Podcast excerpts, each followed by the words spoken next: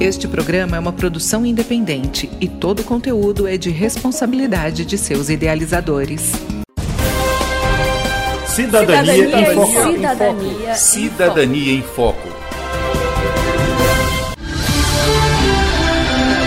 A partir de agora você acompanha o programa Cidadania em Foco, jornalismo, informação e cidadania no seu rádio, uma produção do Ministério Público do Tocantins em parceria com a rádio UFT-FM. Eu não caibo mais nas roupas que eu cabia. Eu não encho mais a casa de alegria. Os anos passaram enquanto eu dormia.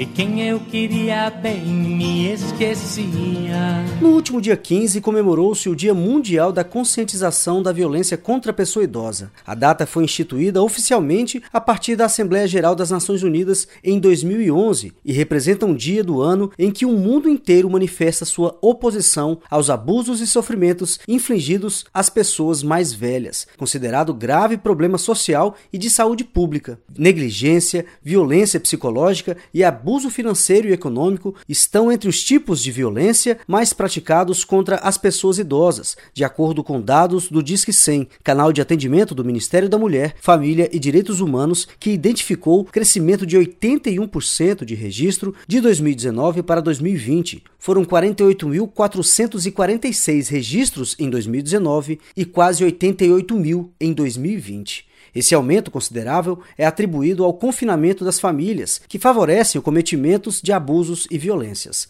No programa de hoje, nós vamos conversar com o promotor de justiça Rodrigo Grise, que atua na promotoria da capital com atribuição nos direitos humanos fundamentais e minorias, proteção civil e criminal de idosos. Doutor Rodrigo, o aumento foi de 81% em 2020, sendo dados do Ministério da Mulher, Família e Direitos Humanos. Quem são os principais agressores, doutor? Além da necessidade de confinamento e distanciamento social que foi imposta pela pandemia do novo coronavírus, situação que tem gerado quadros preocupantes de ansiedade e depressão, houve também, infelizmente, um aumento considerável de casos de violência contra a pessoa idosa, que tem sido vítima de maus tratos físicos e psicológicos, abusos financeiros e econômicos e negligência de um modo geral. Lamentavelmente, as estatísticas revelam que os principais agressores são aquelas pessoas mais próximas dos idosos, seus familiares, com destaque para os próprios filhos, além de cuidadores e vizinhos. Existe um agravante na lei penal em se tratando de abusos e violências praticados por alguém da família, promotor? É importante registrar que o Ministério Público não depende de uma solicitação ou representação de quem quer que seja para processar o autor de um crime contra a pessoa idosa. E se o autor do crime é uma pessoa da família do idoso, um descendente como filho ou neto, ou um irmão ou cônjuge da pessoa idosa, o Código Penal, no seu artigo 61, diz que esta circunstância sempre agrava a pena do crime.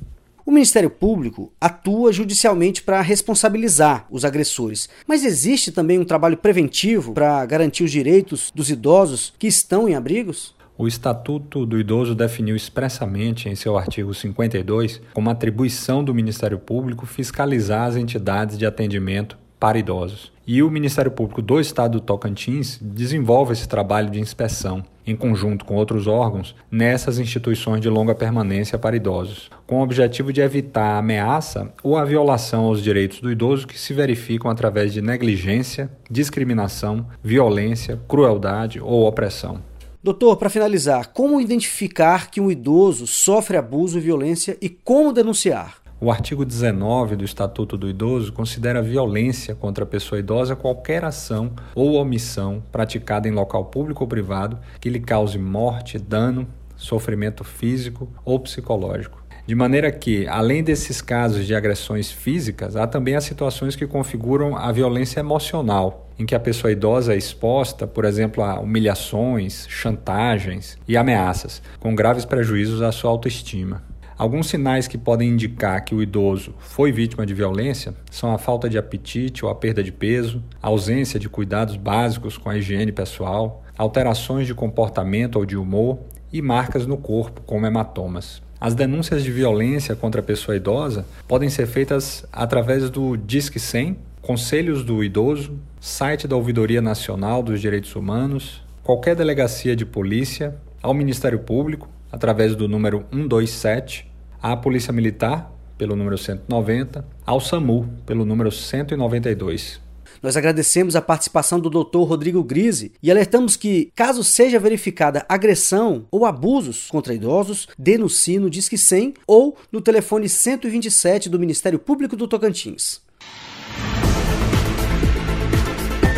Esse foi o programa Cidadania em Foco, uma produção da Assessoria de Comunicação do Ministério Público do Tocantins, em parceria com a rádio UFT-FM. Produção e redação: Denise Soares, apresentação: João Lino Cavalcante, edição: Jales Barros, revisão: Luciana Duailib, coordenação de jornalismo: Alaíla Milhomem. Cidadania, Cidadania em Foco. Cidadania, Cidadania em Foco.